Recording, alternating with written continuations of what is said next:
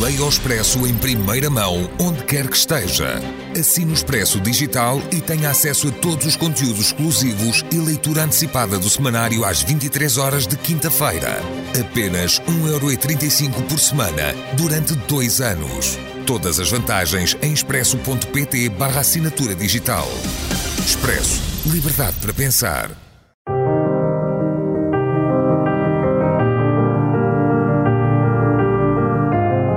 Desastres naturais.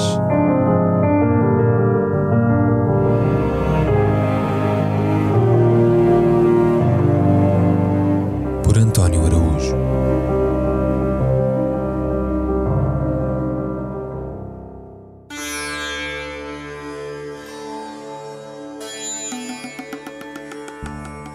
Krishnam Raju, a estrela rebelde do cinema de Tollywood, benemérito e político, várias vezes ministro, esteve envolvido na magna questão do abate das vacas indianas.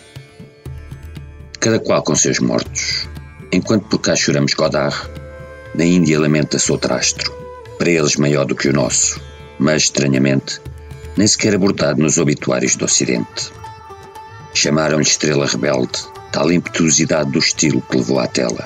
E além de ter entrado em 183 películas do cinema de Tollywood, escrito e falado em Telugu ou Telugu, língua dravídica dos estados de Andhra Pradesh e Telangá, aventurou-se noutra arte cênica, a política parlamentar, e como deputado teve intervenção ativa na monumental controvérsia, há um tempo jurídica e animalesca, sobre a lei de proibição da matança das vacas. Tudo isto motivou e motiva a atenção de milhões de humanos viventes a Oriente. E o facto de entre nós não ser noticiado ou falado só comprova, como sempre, que é bem vasto este mundo e grande a nossa ignorância dele. O Palati Venkata Krishnam Raju, que era filho do Palata Vira Venkata Satyanarayana Raju, nasceu em 20 de janeiro de 1940 em Mogaltur, no distrito de Godavari Ocidental, berço de nomes grandes do cinema telugu e, já agora, do milionário Ramalinga Raju. Fundou a Satyam Computers e a desfalcou em 1,5 bilhões de dólares. Estreou-se no cinema em 1966 com a película Shilakata Gorinka, onde contracenou com Rama Prabha, rainha da comédia que já leva 1400 filmes no currículo and counting.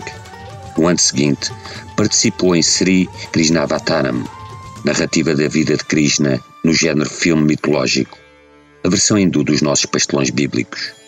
Mas o turning point na carreira surgiu em Nenante Nene, em que inaugurou o estilo vilão bonitão que o tornaria célebre. O enredo envolve a busca do filho de um rajá que tinha fugido para Rangoon em reação às atitudes feudais do pai, a identificação de um suspeito atrás de uma cortina e um agente encoberto no encalço de um chefe criminal sinistro. Depois disso, quase duas centenas de fitas, cada qual melhor do que a outra, e muitos galardões de excelência, entre os quais três prémios Nandi, os Oscars do cinema telugu, dois deles na categoria de melhor ator. Um, pelo desempenho em Amara Dipan, obra de 1977, na qual fez o papel de um jovem problemático que bate no irmão, rasga a fotografia da família e foge de casa sendo criado e adotado por um contrabandista que o converte num abusador de mulheres e que acaba por se suicidar no meio de um tramalhão amoroso. Outro prémio pela performance em Bobby Lee Brahmana, de 1984, um tremendo sucesso de bilheteira que mete um chefe de aldeia que administra a justiça debaixo de uma árvore, a violação de uma rapariga num cemitério, a realização de um aborto de risco, um vilão que empurra uma mulher enquanto esta andava num baloiço, fazendo-a cair em cima de um homem que fica cego, e um casamento secreto com repercussões políticas, além de um suicídio com a espada da lei. Em 1992, tentou entrar na política, sem sucesso, recandidatando seis anos depois. Então, obteve votação esmagadora, em dois recordista, que o fez entrar para o Congresso e envolver-se numa questão bovina, mas muito acesa. Em 2000, foi o primeiro subscritor de uma moção apresentada à Lok Sabha Casa do Povo, a Câmara Baixa do Parlamento Indiano, visando a aprovação de uma lei que proibiu o abate do gado, tópico fraturante e escaldante entre hindus, sikhs, jainistas e budistas, de um lado, e muçulmanos, dalits, cristãos e judeus, do outro. Talvez isso explique que a Índia seja o maior exportador mundial de carne de vaca e, em simultâneo, um dos países do mundo com menos consumo de bifes per capita.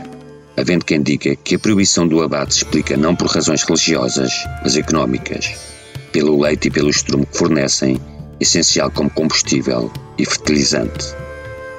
Em 20 dos 28 Estados da Federação, existem leis que proíbem ou restringem a morte das vacas, matéria que, inclusive, é abordada na Constituição do país e, desde a independência, o assunto tem estado no centro da vida política indiana, tendo merecido várias decisões marcantes do Supremo Tribunal, pois o que está em causa por trás deste debate vacum é uma questão mais vasta, a dos limites do federalismo, ou seja, saber onde começa e acaba o poder do Estado Central e quais as competências dos Estados Federados. Não por acaso, quando Krishna Raju apresentou o seu projeto de lei, logo se levantaram vozes dizendo que o Parlamento não poderia regular a matéria. Mas, levada a questão a votos, triunfou o ator político, que então averbou mais um sucesso numa carreira em que, além de vilão romântico e de tribuno pro-vaca, foi Ministro de Estado para toda a obra, sobraçando as pastas dos negócios estrangeiros, 2001, da Defesa, 2002, dos Consumidores, 2003 e, desde 2003, do Desenvolvimento Rural. No passado dia 5 de agosto, deu entrada por Covid nos hospitais do Instituto Asiático de Gastroenterologia, em Hyderabad, onde acabou por falecer a 11 de setembro passado, aos 83 anos, de pneumonia bacteriana e fúngica, seguida de ataque cardíaco. Além de viúva e três filhas, deixa resmas de filmografia, boa memória de filantropo e milhares ou milhões de fãs.